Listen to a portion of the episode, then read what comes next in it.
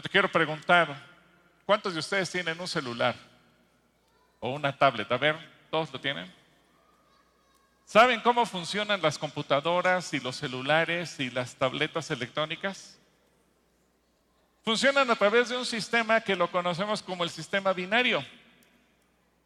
Ahora yo te quiero preguntar, ¿qué tienen en común la creación de Dios y las computadoras? ¿Qué creen que tengan en común la creación de Dios y las computadoras? ¿Qué tendrán en común? Y no es el chat GPT, no, no es eso. Aunque tenemos aquí a Mercy. Hola Mercy. ¿Me escuchas Mercy? No sé si se nos quedó dormida nuestra computadora. Hola Mercy. Bueno, ahorita me saluda cuando se despierte Mercy. Hola. Hola Mercy, ¿cómo estás? Muy bien, Gil. ¿Y tú? También, muy bien, gracias a Dios. Saluda a nuestros amigos Mercy, por favor. Hola, ¿cómo están todos? Demuéstrales que tú eres una computadora bien educadita. Saluden todos a Mercy. Hola, ¿cómo están niños? ¿Y los papás? ¿Cómo están? Ándale, sí, te tienen buena respuesta. Ahora, no es la inteligencia artificial, no es el ChatGPT, no es Mercy, y, no se trata de nada de eso, pero seguramente te va a sorprender que las computadoras fueron inspiradas en la creación de Dios. Y yo sé que me vas a decir, pero eso es imposible, las computadoras son muy recientes, tienen pocas décadas y la creación de Dios tiene miles de años. Bueno, hoy justamente vamos a ver algo de eso y yo te voy a pedir que oremos para que Dios nos hable. ¿Te parece bien? Señor, háblanos en tu palabra. Yo te ruego que tú seas hoy con nosotros, con cada uno de los papás, con cada uno de los niños, cada persona que estamos aquí. No importa nuestra edad, que tú nos hables a todos y podamos tener aprendizaje en tu palabra en el nombre de Jesús. Amén. Niños, pongan mucha atención porque va a haber unos premios, ¿eh? así es que pónganse abusadillos porque al final vamos a ver cómo los premiamos. Y le voy a pedir a Mercy que nos ayude a leer Génesis capítulo 1, versículo 26 y 27. Claro. Entonces dijo Dios, hagamos al hombre a nuestra imagen y semejanza, que, dos, que dominen sobre la tierra, sobre los peces del mar, sobre las aves de los cielos y las bestias, y sobre todo animal que repta sobre la tierra. Y Dios creó al hombre a su imagen. Lo creó a imagen de Dios. Varón y mujer lo creó. ¿Cómo nos creó Dios? A su imagen y... Fíjense, ahí hay una, una primera idea de lo binario. Imagen y semejanza. A ver, niños, y luego Dios nos creó varón y... Por lo tanto, cuando somos chiquitos, nos dividimos en niños y niñas. Y aquí empezamos a observar eso. Ahora, yo te quiero platicar un poquito acerca de la historia de las computadoras. A mí me fascinan las computadoras. Yo cuando era joven me metí a estudiar la carrera de computadoras y hace muchos años, hace muchos, muchos años, por ahí del año 1646, hace 377 años, hubo en Alemania un hombre que se llamaba, bueno, nació un hombre que se llamaba Leibniz. Este señor que ven ahí en la pantalla, su foto, es Leibniz. Él se llamaba Gottfried Leibniz. En español, Godofredo Leibniz. ¿Alguien se acuerda de Godofredo? Godofredo, el personaje favorito de nuestro hermano Gonzalo. ¿Y cómo se llamaba la esposa de Godofredo? Roberto. Se escuchó esos mensajes, ¿verdad? Bueno, y los puede también escuchar o ver por YouTube ahorita en su canal que tiene predicaciones. Bueno, Godofredo, yo no sé si la esposa de Leibniz también se llamaba Roberta, eso sí no me he puesto a investigar. Él nació en Alemania y, y Godo, como le decían sus papás, ¿cómo le decían sus papás? Godo. Él era cristiano y él también acudía a congresos de niños cristianos. Ahora, Godofredo era muy inteligente y me llama la atención porque estudiando un poco acerca de su vida, era filósofo, pero además era biólogo, y además era físico, y además era matemático, y además era abogado. Él tenía muchos conocimientos. Y eso nos enseña la importancia de que una persona estudie.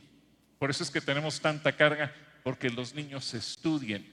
Nunca la ignorancia va a ser buena, jamás. Y si hoy tenemos computadoras, se las debemos a un hombre como él, que siendo cristiano, siendo temeroso de Dios y, y, siendo filósofo y pensando y meditando en la palabra, pues de repente le llegó la revelación de donde descubrió lo que hoy te voy a platicar.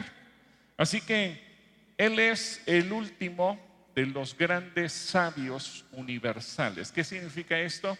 Que él sabía de todo.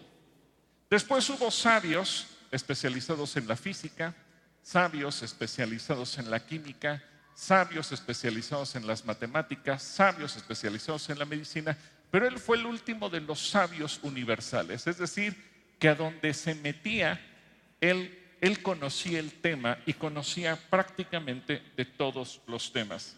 Así que también fue teólogo, porque también estudió profundamente en la Biblia, también se metió a las artes, también se metió a las humanidades, se metió a la política, se metió prácticamente a todos lados. Así que fue un genio universal. Y incluso sus detractores, es decir, la gente que les caía mal Leibniz y que no lo querían y que eran sus contrincantes, sus rivales, que lo atacaban, que lo criticaban, en una obra muy importante que se llamó la Enciclopedia escribieron de él, quizás nunca haya un hombre que haya leído tanto, estudiado tanto, meditado tanto y escrito más que Leibniz. Lo que ha elaborado sobre el mundo, sobre Dios, sobre la naturaleza y el alma es de la más sublime elocuencia. Fíjate lo que escribían sus adversarios. Pudiera ser que no estuvieran de acuerdo con él, pudiera ser que les cayera gordos, pudiera ser que le tuvieran envidia, pudiera ser lo que fuera, pero reconocían que él estudiaba. Pero lo más impactante es que sabían que sus conocimientos venían de que él era un hombre temeroso de Dios. Y mientras que él fundamentaba que todo lo que existía se lo debíamos a Dios, otros filósofos pues querían sustentar sus teorías diciendo Dios no existe. Y el que tuvo éxito el que todo lo que diseñó lo fundamentó en quién? ¿En quién? En Dios. De ahí la importancia, niños, que ustedes estudien mucho, se preparen mucho, pero recuerden que por sobre todas las cosas, la persona más importante del universo se llama Jesucristo. ¿Quién es la persona más importante del universo? Jesucristo. Otro comentario de alguna persona que era adversa a Leibniz fue el siguiente. Cuando uno compara sus talentos con los de Leibniz, uno tiene la tentación de tirar todos sus libros e ir a morir silenciosamente en la oscuridad de algún rincón olvidado. Fíjate qué, qué dramático. Bueno, él, él fue un genio porque además él desarrolló una máquina él, no tenía acceso a la energía eléctrica porque todavía no se inventaba la energía eléctrica, pero dentro de las limitantes que tenía tecnológicas, él diseñó e inventó una, eh, máquina que permitía hacer las cuatro operaciones aritméticas fundamentales al mismo tiempo. A ver, niños, ¿cuáles son las cuatro operaciones aritméticas fundamentales? Primero es la suma, luego la resta después, la multiplicación y luego la división. Así que él diseñó esa máquina, tardó tres años en hacerla y todos se quedaron sorprendidos. ¿Cómo es posible que él haya hecho eso? Todavía cuando yo entré a la carrera de computación, que apenas era incipiente lo que estaba sucediendo, se utilizaba el principio de Leibniz de utilizar tarjetitas perforadas. Para que te des cuenta de lo sabio y el, genio que era él, que hace 300 y pico de años haya inventado esta máquina sin tener electricidad. Bueno, pero dijimos que él había sido un genio universal y también conocía de biología. Así que él también observaba los seres vivos en el microscopio y se dio cuenta de cómo estaban eh, hechos y junto con la meditación de la Biblia, él empezó a suponer que en todo momento se tenía que imitar a Dios. se tiene que imitar a quién? A Dios. Es decir, él supuso el éxito del ser humano consiste en imitar a Dios. ¿Por qué él pensó en imitar a Dios? Y lo acabamos de leer. Bueno, más bien Mercy lo acaba de leer. Porque los seres humanos fuimos creados a qué? Imagen y semejanza de Dios. Así que él pensó, por imitación de Dios, nosotros tenemos que hacer las cosas perfectas. Y por el descubrimiento de las leyes de la naturaleza, el hombre establece las bases para una mejoría constante en las condiciones de vida. Así que para Leibniz, la mejor forma de celebrar la gloria de Dios, fíjate bien, la mejor forma de celebrar la gloria de Dios era avanzar en todos los campos del conocimiento, de la ciencia y todas las demás áreas para mejorar la condición humana. Él siempre impulsó, vamos a crecer, vamos a avanzar, pero él tenía como centro y como objetivo parecernos más y más a Dios y glorificarlo a Él. Ahora, de ahí surge la idea que él tuvo del concepto binario y ahí nace el sistema binario con el que hoy en día trabajan las computadoras. Y binario es algo que está compuesto de dos elementos o dos unidades y estos elementos pueden ser opuestos o pueden ser complementarios. Y proviene de dos palabritas, la palabra o el vocablo bini, que significa de dos en dos, y el sufijo ario, que significa relativo a algo. Así que, en términos de computación, a ver si me ayudan aquí con los, las luces, necesito ayuda, necesito ayuda.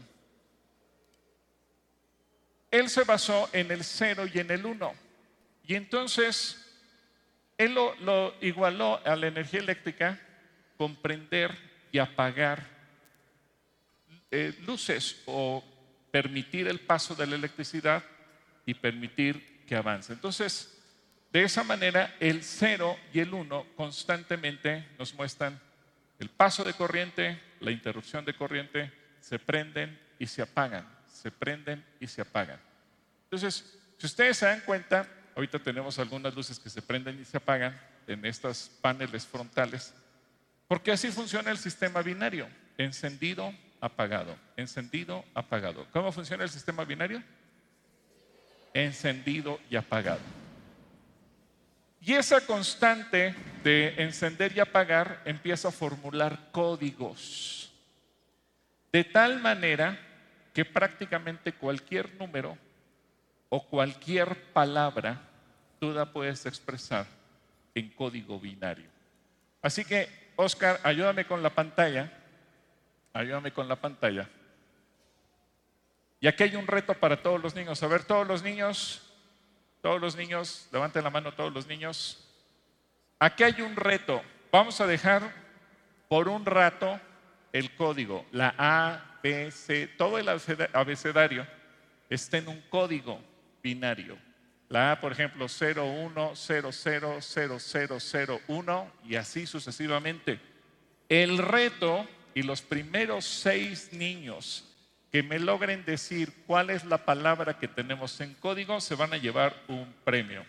Aquí va a estar Majo, a ver, vente Majo, vente para acá al frente. Majo va a estar recibiendo a los niños y le van a decir a ella cuál es la palabra secreta, cuál es la palabra que está en código. Si se dan cuenta, puede haber, puede decir papá, puede decir mamá, puede decir cielo, puede decir amor, puede decir Juan 3:16, yo qué sé. Los primeros seis, y Majo me va a decir si sí o si no. Ya van tres, a ver. No, ya se equivocó. No es adivinanza, hay que discernir el código, hay que interpretarlo. Allá con Majo, allá con Majo, allá con Majo. Majo es la juez, Majo es la juez. Ya tenemos los seis. Un aplauso para los seis. Un aplauso para los seis. Sí, pero era con Majo, con Majo, a ver. Ahora, ¿cuál es el premio? A ver, Majo, ¿qué les vamos a dar de premio? Les vamos a dar una tablet. Wow. Wow. Muchas felicidades. van a recibir su premio que ha sido patrocinado también por un hermano que los quiere mucho. Así que un aplauso para todos los niños que recibieron su tablet.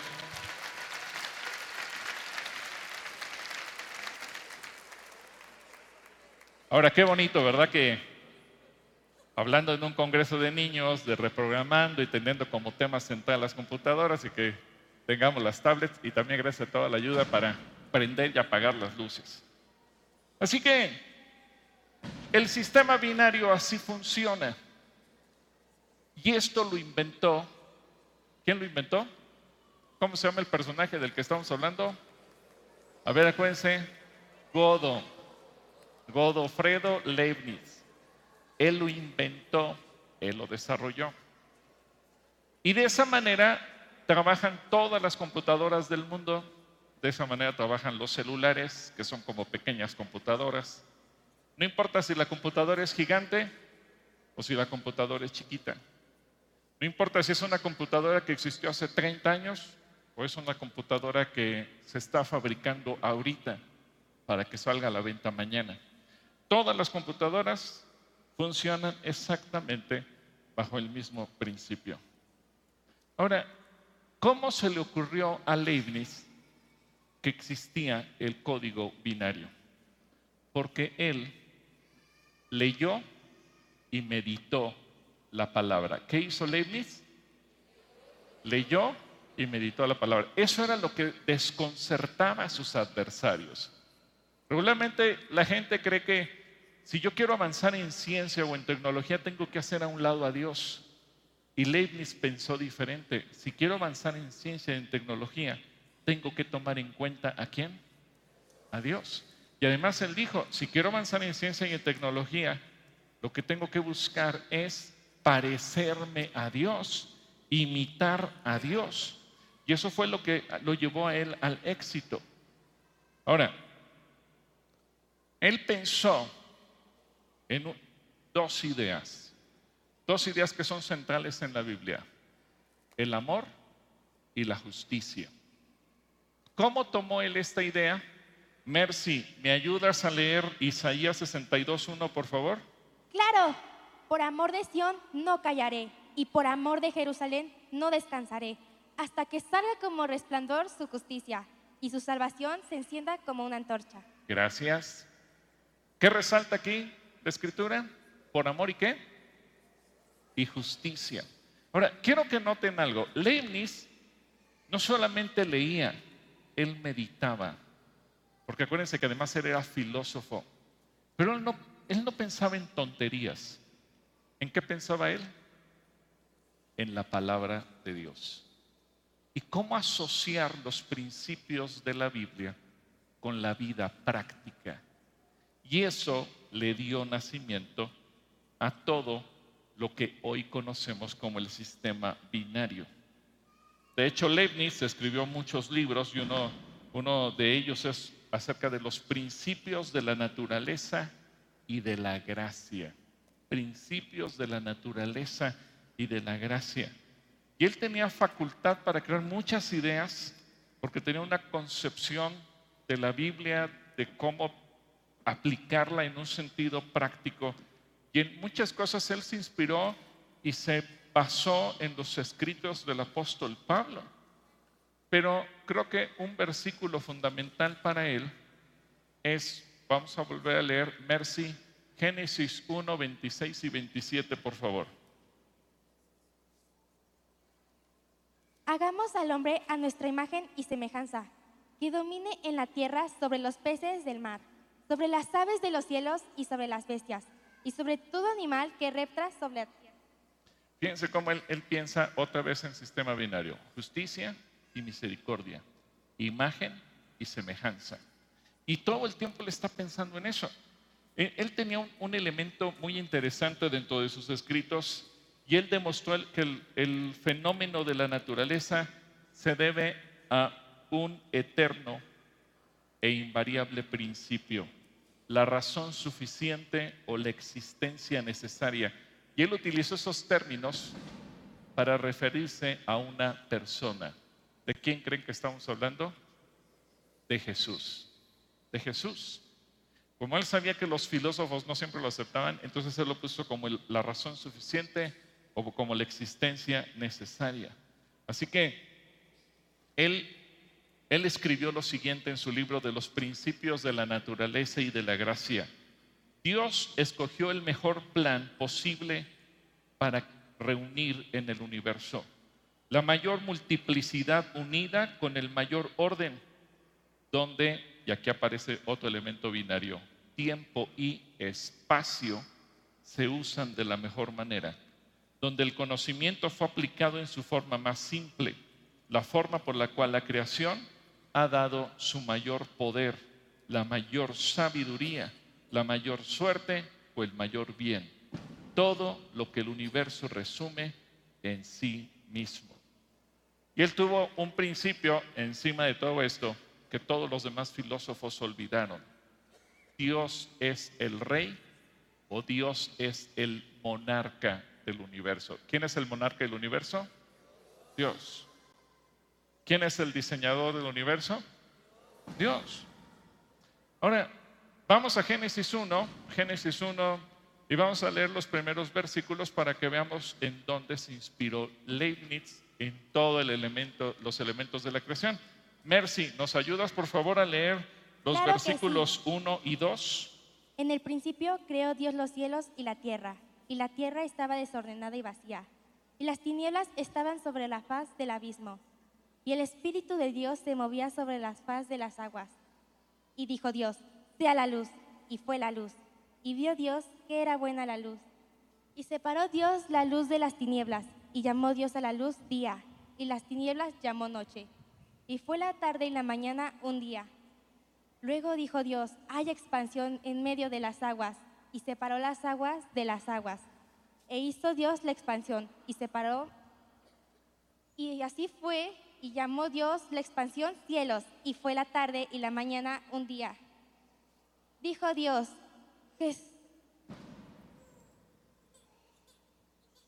Adelante, adelante, Mercy, continúa por favor. Júntense las aguas que estaban debajo de los cielos en un lugar y descúbrense los cielos. Y fue así, y llamó Dios al sector tierra. Y así la reunión de las aguas llamó mares. Y vio Dios que era bueno. Gracias, Mercy. A ver, está diciendo Marco que tenemos tres tablets más. Tres.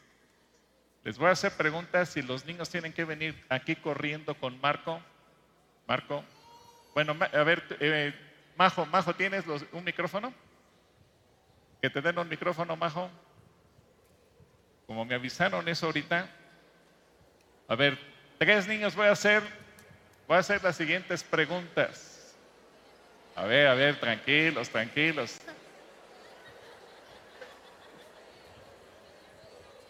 ya están formados y ni siquiera les he preguntado nada. Regrésense, si no, no hay nada. regresen, regresen. A ver,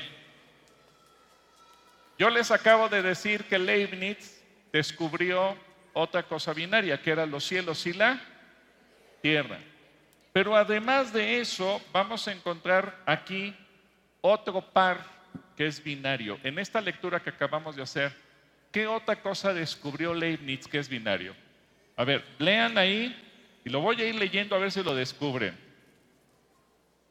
Y la tierra estaba desordenada y vacía y las, tierras, las tinieblas estaban sobre la faz del abismo y el Espíritu de Dios se movía sobre la faz de las aguas. Y dijo Dios, sea la luz.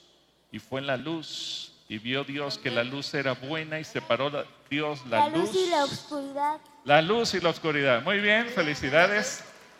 ya, pasó uno. A ver, ve con Marco para que Marco ahorita note tu nombre y te va a, dar tu tablet después. Van a, hacer otra a ver, ahorita viene otra pregunta, viene otra pregunta, viene otra pregunta. No se desesperen, no se desesperen. Parece que aquí todos se, se desesperan. Tranquilos, tranquilos. Escuchen la, la lectura y tienen que descubrir el otro par binario que descubrió Leibniz. Y llamó Dios a la luz, ¿cómo le llamó? Día y a las tinieblas llamó noche. ¿Cuál es el otro par? ¿Cuál es el otro par? Díganle a Majo, díganle a Majo, díganle a Majo, díganle a Majo. Noche. ¿Noche y qué? Día. A ver, Majo, tú decides quién ganó. Noche y día. Noche y día. Muy bien. Muy bien. Pasas, pasas con Marco para que te anote. A ver. Tranquilos. Sigan escuchando con atención. Y fue en la tarde y la mañana un día. Luego oí- dijo Dios, hay expansión en medio de las aguas y separe las aguas de las aguas. E hizo Dios la expansión y separó las aguas que estaban debajo de la expansión de las aguas que estaban sobre la expansión. Y fue así. Y llamó Dios a la expansión cielos y fue la tarde y la mañana el día segundo. Dijo también Dios, júntense las aguas que están debajo de los cielos en un lugar y descúbrase lo seco. Y fue así. Y llamó Dios a lo seco tierra y a la reunión de las aguas llamó mares. ¿Cuál es el otro par? A ver, a ver. tranquilo, tranquilo. A ver, tranquilos, tranquilos. Si no, si no van a apachurrar a la pobre de Majo. A ver, Majo.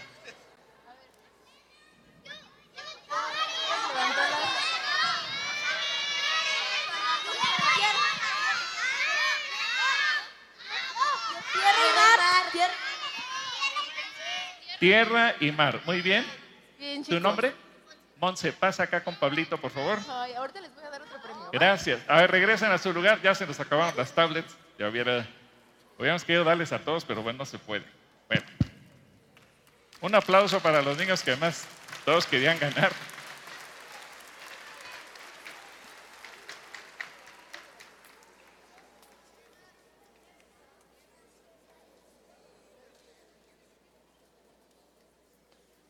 Nos queda claro cómo cómo Leibniz fue descubriendo esos pares que él asoció y que fue descubriendo que era binario. Ahora, recuerden que además él era biólogo y entonces observó el agua y se dio cuenta que el agua está compuesto de dos elementos. ¿Quién se sabe la fórmula del agua? H2O, que significa que tiene dos elementos de qué? De hidrógeno por uno de oxígeno. Y entonces se dio cuenta que otra vez eran dos elementos, hidrógeno y oxígeno. Y se dio cuenta que todo lo que Dios creó lo hizo de dos en dos. Y observó la sal. ¿Quién se sabe la fórmula de la sal? ¿Tiene qué elementos? Cloro y sodio. Y otra vez descubrió que son elementos que existen de dos en dos. Y entonces Leibniz empezó a meditar, porque recuerden que él era filósofo, además de biólogo y además de químico y además de físico y además de muchas cosas. Y se dio cuenta que Dios todo lo hacía de dos en dos. Así que él observó Génesis 1, 26 y 27. Otra vez le voy a pedir a Mercy, Mercy, ¿nos vuelves a leer Génesis 1, 26 y 27? Entonces dijo Dios, hagamos al hombre a nuestra imagen y semejanza, que dominen la tierra sobre los peces del mar, sobre las aves de los cielos y las bestias, y sobre todo animal que repta sobre la tierra. Y Dios creó al hombre a su imagen. Lo creó a imagen de Dios, varón y mujer lo creó. ¿Cómo nos creó Dios? Varón y mujer. Y él observó la creación y se dio cuenta que el chango tenía su, su changa y que el león tenía su leona y el toro tenía su, su vaca. No, no. su tora, su vaca. Y se dio cuenta que todo lo que Dios creó, lo creó ¿cómo? De dos en dos. No creó intermedios. Creó niños y niñas. Eh, Creó hombres y mujeres. Y somos diferentes, pero somos complementarios. Y se dio cuenta que para que naciera un niño se necesitaba de un papá y una mamá. Y entonces él empezó a meditar por qué todo Dios lo creó así. Y se dio cuenta de lo que dice la escritura. A ver, Mercy, ¿puedes leer por favor Génesis 1.28? Luego Dios los bendijo con las siguientes palabras. Sean fructíferos y multiplíquense. Llenen la tierra y gobiernen sobre ella. Reinen sobre los peces del mar, sobre las aves de los cielos y todos los animales que corren sobre el suelo. Gracias. Bueno, más adelante la ciencia descubrió que Leibniz tenía razón. Entonces descubrió que las mujeres, por ejemplo, las definen un par de cromosomas. ¿Cómo se llaman los cromosomas que definen a las mujeres? XX. ¿Y cómo se llaman los cromosomas que definen a los hombres? XY. Es decir, no hay otro, no hay XZ o XA o XB. O somos XX o somos XY. Somos hombres o somos mujeres. Entonces, Dios todo lo hizo perfecto y todo lo fue creando de esa manera. Todo absolutamente. Ahora, Leibniz no se conformó en eso, porque se dio cuenta que los seres humanos, todo lo que hagamos, lo podemos, cuando trabajamos, podemos alcanzar el éxito o podemos terminar en un fracaso. No hay puntos intermedios. O tenemos éxito o tenemos fracaso. ¿Cuántos aquí quieren tener éxito? ¿Alguien quiere tener fracaso? No, ¿verdad? Aunque muchas veces cuando fracasamos decimos, bueno, pues es un aprendizaje, es una lección, pero no queremos tener fracaso. Y él siguió leyendo la Biblia y en Nehemías 1.11, Mercy, ¿nos ayudas a leer Nehemías 1.11, por favor? Entonces Dios dijo, que la tierra produzca no, no, toda... Nehemías, Nehemías, perdóname, eh, Mercy, Nehemías 1.11. Nehemías 1.11. Oh, claro. Señor, te suplico que escuches nuestras, nuestras oraciones, pues somos tus siervos y nos complacemos en tu, en tu honra, tu nombre. Y, tu, y te pido que este siervo tuyo se concede tener éxito y ganarse el favor del rey te pido que le concedas tener qué? Éxito. A ver, papás, ¿cuántos de ustedes oran para que sus hijos tengan éxito? Yo creo que ese es nuestro anhelo, ¿no? Que nuestros hijos tengan éxito. Y tú, niño, niña, que me escuchas, cuando tú estás estudiando o tú, joven, que estás por entrar a la universidad o que estás terminando la universidad y que estás a punto de encontrar un trabajo, Tú tienes que orar para que Dios te conceda tener qué? Éxito. ¿Es malo tener éxito? No, porque Dios nos creó a su imagen y semejanza y Dios quiere que nosotros tengamos éxito, porque es una forma en que nos bendice. Ahora, Leibniz siguió eh, analizando y meditando y entonces llegó a Eclesiastés 3:21. Mercy, ¿nos ayudas con Eclesiastés 3:21, por favor? Claro. ¿Quién sabe que el aliento de vida del hombre asciende hacia arriba y el aliento de vida del animal desciende hacia abajo de la tierra? Entonces, ¿podemos ir a dónde? ¿Arriba o? Y si vamos arriba, ¿a dónde vamos? Al cielo. Y si alguien se va abajo, ¿para dónde se va? Al infierno. Otra vez, no hay puntos intermedios. ¿Cuántos se quieren ir al cielo? ¿Cuántos se quieren ir más calientitos? No, ¿verdad?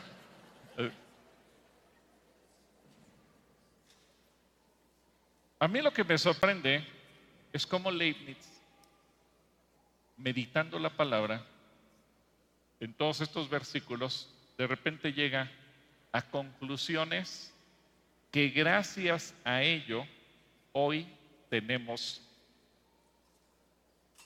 las computadoras. Ahora, no fue lo único que leyó Leibniz.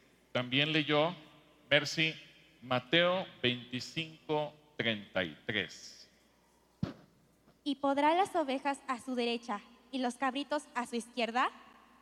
Entonces, o podemos irnos a dónde?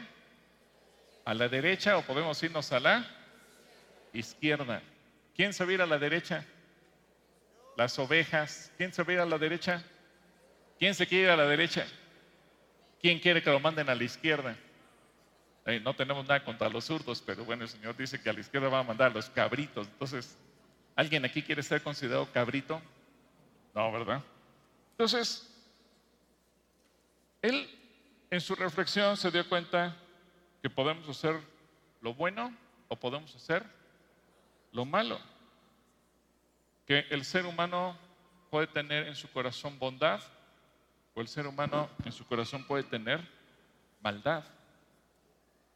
Que podemos vivir en santidad o se puede vivir en pecado. Y cada uno de estos elementos se dio cuenta que siempre existe la condición binaria. O eres salvo o no eres salvo. O vives en santidad o vives en pecado. O estás presente o estás ausente.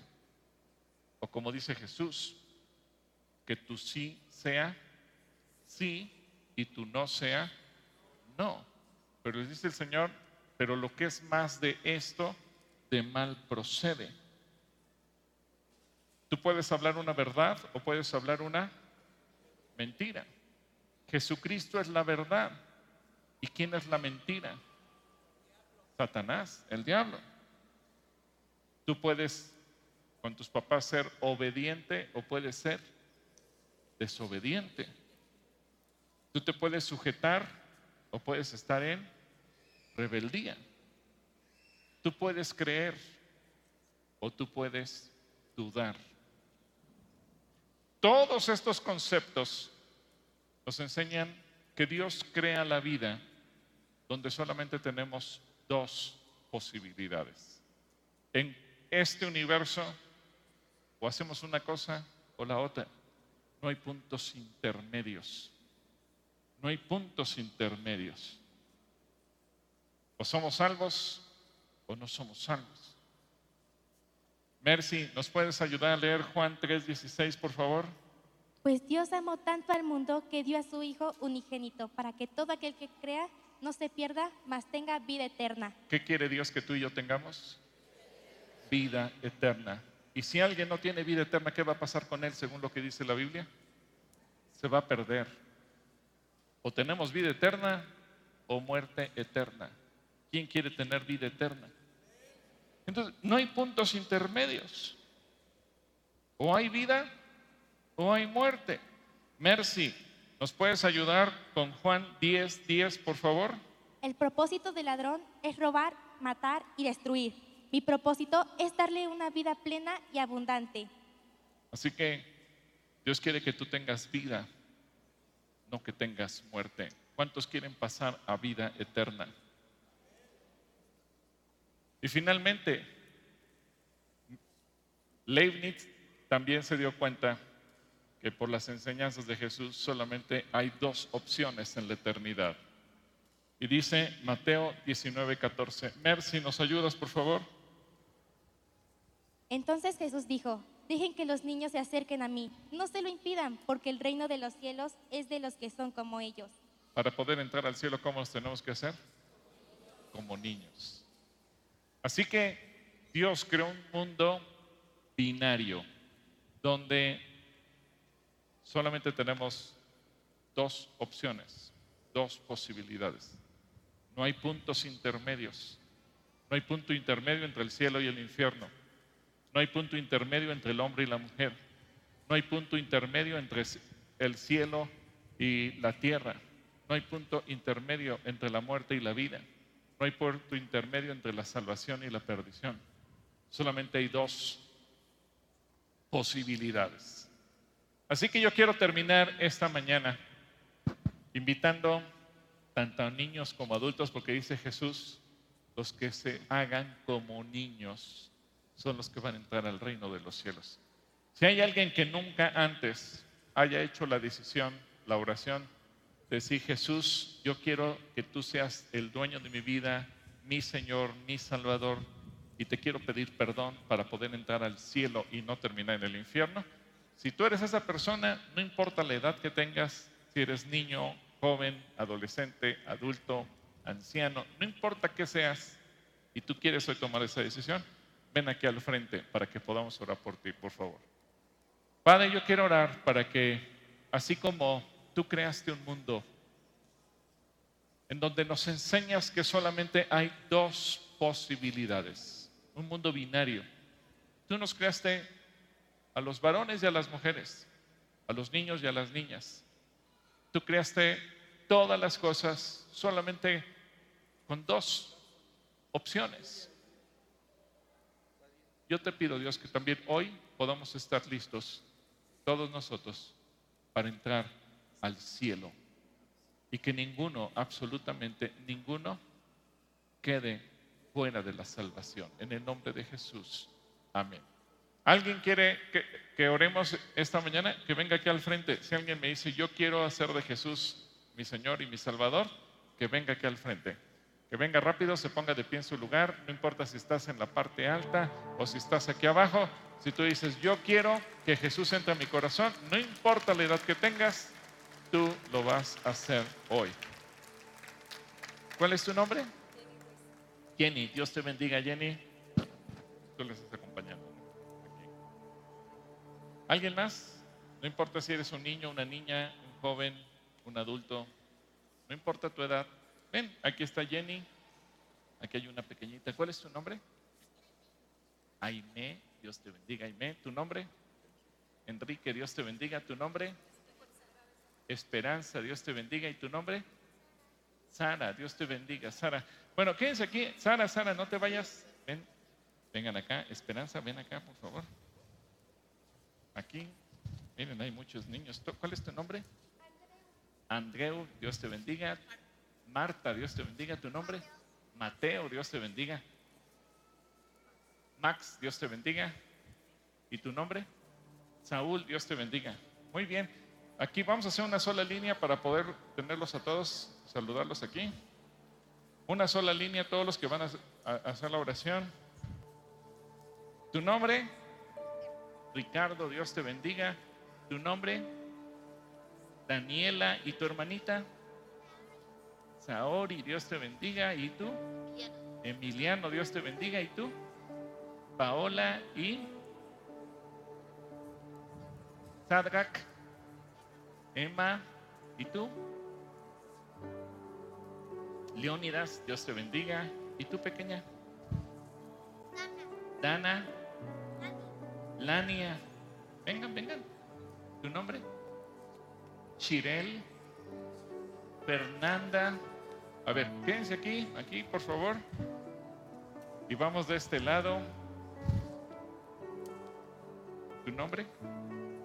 Nancy y tus pequeñitos, Nicole y Enrique y tú, Israel, miren la familia completa, gracias a Dios. Vamos de este lado. ¿Tu nombre pequeño? Ángel, Daniela, Mayela, Lili y este pequeño. ¿Tu nombre? ¿Cómo te llamas? Luciel. Muy bien. Y aquí hay más pequeños. ¿Tu nombre? José, Victoria, Chirel, muy bien. Majo, vamos a necesitar que tus servidores nos ayuden también para atender a todos los niños y los chicos. Gloria a Dios por tantos, tantos jóvenes. ¿Tu nombre? Andrea, Dios te bendiga y el tuyo, Marta. Tenemos a los servidores también del área de Apolos, pero también tenemos a muchos que son niños. Y qué hermoso, porque a veces los niños empiezan a venir a la iglesia y llegan a la etapa adulta y les preguntan, ¿cuándo aceptaste a Jesús en tu corazón? Y dicen, no sé. El día de hoy, 6 de agosto del año 2023, anótenlo en su Biblia, anótenlo en algún lugar para que nunca se les olvide. Y se acuerden que este día ustedes nacieron de nuevo. Este día ustedes invitaron a Jesús a venir a sus corazones. Aquí hay más pequeños. ¿Tu nombre? Ani, Valentina, ¿y tú? Aisha y Victoria. Ay, gracias a Dios por tantos chiquitos. Bueno, vamos a hacer una oración. Todos ustedes que están aquí al frente, adultos y niños, porque esto es para todos. Por eso Jesús dice, los niños y los que se hacen como niños. Así que todos nosotros vamos a hacer una oración. La Biblia dice que los que recibieron a Jesús, y ustedes hoy lo que están haciendo es recibir a Jesús, los que recibieron a Jesús, Dios nos da el derecho de ser llamados, ¿cómo? Hijos de Dios. A partir de hoy seremos hijos de Dios. ¿Qué cosa vamos a hacer? Hijos de Dios. Pero dice que con el corazón creemos, pero con la boca lo confesamos. Por eso es tan importante que se lo digamos. Y yo les voy a pedir que ustedes repitan esta oración conmigo y que le digan, Señor Jesús, yo te doy gracias porque estuviste dispuesto a morir por mí. Entregaste tu vida para que yo tuviera perdón. Gracias Señor Jesús, porque tú me amas. Me amas más que cualquier cosa. Y yo también te quiero aprender a amar. Y que toda mi vida yo pueda vivirla contigo que tú seas el centro de todo lo que yo haga. Que todos los días tú estés presente conmigo en mis pensamientos y en mis acciones. Quiero vivir para ti. Gracias porque me amas, me perdonas y me das la vida eterna. Amén. ¿Por qué no oramos todos por ellos? Señor, bendice a todos estos pequeños y a todos los adultos que hoy también están tomando esta decisión. Porque tú, Señor Jesús, nos enseñas que para entrar al reino de los cielos tenemos que hacernos como niños. Yo quiero bendecir a cada uno de ellos. Para que la decisión que hoy estamos tomando sea una decisión firme, una decisión que permanezca todos los días de nuestra vida. Que nunca, bajo ninguna circunstancia, nos olvidemos de ti. Que todos los días tú seas el centro. Yo oro, Dios, porque aún con los años, conforme estos pequeños vayan creciendo, ellos se puedan afianzar en ti. Yo ruego, Dios, que así como Leibniz fue un personaje que basado en tu palabra inventó tantas cosas para el mundo, cada uno de ellos aprenda que ha de crecer en todas las áreas de su vida, pero que lo más importante siempre serás tú y que eso les garantice el éxito en todo lo que hagan. En el nombre de Cristo Jesús. Amén. Amén. Bueno, ahora pequeños, alguien atrás les va a dar la bienvenida. Que Dios les bendiga y quiero dejar este lugar con